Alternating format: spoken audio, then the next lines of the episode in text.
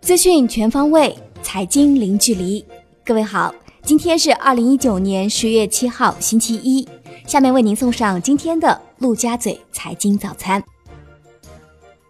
宏观方面，中国九月末外汇储备三点零九二四万亿美元，预估为三点一零五六万亿美元，前值为三点一零七一万亿美元。外管局新闻发言人、总经济师王春英表示，我国外汇市场运行平稳，外汇储备规模小幅波动，主要是受到估值因素的影响。规模总体保持稳定，我国经济发展有巨大的韧性、潜力和回旋余地，长期向好的发展态势没有改变，并继续推进全方位改革开放，这将为外汇储备规模保持总体稳定提供有力支撑。为更好地满足乡村振兴多样化、多层次的金融需求，央行表示将围绕脱贫攻坚、粮食安全、绿色农业。和一二三产业融合等乡村振兴重点领域，强化金融产品和服务方式创新。统计局公布，一到八月基础设施投资同比增长百分之四点二，增速比一到七月份加快零点四个百分点。在基础设施投资中，生态保护和环境治理业投资增长百分之四十二点二，增速比一到七月和上年同期分别加快一点二和七点三个百分点。截至到今年五月底，珠三角地区共实施旧城镇、旧厂房和旧村庄三旧改造四十八点零四万亩，完成改造二十六点九四万亩。节约土地十点一七万亩，投入资金一点一零六万亿元，其中百分之八十五以上为社会投资。国内股市方面，统计显示，已有三家科创板公司最新价较历史高点下跌超过百分之五十，其中金城股份上市首日曾一度涨到一百六十六元。但最新价仅有六十九点二元，下跌超过百分之五十八，位居首位。卫星生物折价超过百分之五十四，位居次席。博储电子折价超过百分之五十二，位居第三位。财税数字化供应商税友集团递交 A 股招股说明书，拟登陆上交所，募资九点一亿元。蚂蚁金服通过上海云星创投持有该公司百分之四点九九的股权，成为最大的机构投资人。上交所信息显示，北京金山办公软件股份有限公司已提交注册科创板 IPO。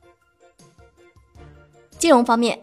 发改委表示，我国将深入开展信易贷，缓解中小微企业融资难、融资贵的问题。提高金融服务实体经济的质量效果。另外，我国将建立健全信用信息归集共享查询机制，将建立健全中小微企业信用评价体系，鼓励地方政府出台信易贷支持政策。穆迪近日发表《二零一九年上半年中国影子银行研究报告》。研报显示，上半年中国广义影子银行资产缩减近一点七万亿元，至五十九点六万亿元，是二零一六年底以来的最低水平。具体来看，截至到二零一九年六月三十号，中国广义影子银行资产占名义 GDP 的比例，从二零一八年年末的百分之六十八降至百分之六十四，较二零一六年底百分之八十七的峰值低二十三个百分点。产业方面，国庆档电影总票房已经突破四十亿元，成为史上最强国庆档。其中，《我和我的祖国》票房突破二十亿元，为中国电影史上第十八部破二十亿的影片。中国国家铁路集团公布，自九月二十八号铁路十一黄金周运输启动以来，已累计发送旅客超一亿人次。阿里巴巴集团最新发布的《阿里巴巴二零一九十一黄金周消费数据报告》显示，今年黄金周消费和旅游均有从境外向境内回流，并从一二线城市向低线城市下沉的趋势。海外方面，意大利的米兰市长与都灵市长达成协议，将在米兰和都灵之间建设磁悬浮列车。届时，米兰和都灵之间的铁路交通仅需七分钟。米兰和都灵将是意大利首批使用磁悬浮列车的城市。国际股市方面，有知情人士称，随着美国汽车工人联合会针对通用汽车的罢工接近三周，双方已接近达成一项协议。谈判剩下的主要议题已缩小至薪资和退休金。最后是商品方面，中国九月末黄金储备为六千二百六十四万盎司，环比增长十九万盎司，为央行连续第十个月增持黄金储备。以上就是今天陆家嘴财经早餐的全部内容，感谢您的收听，我是沈丽，下期节目我们再见。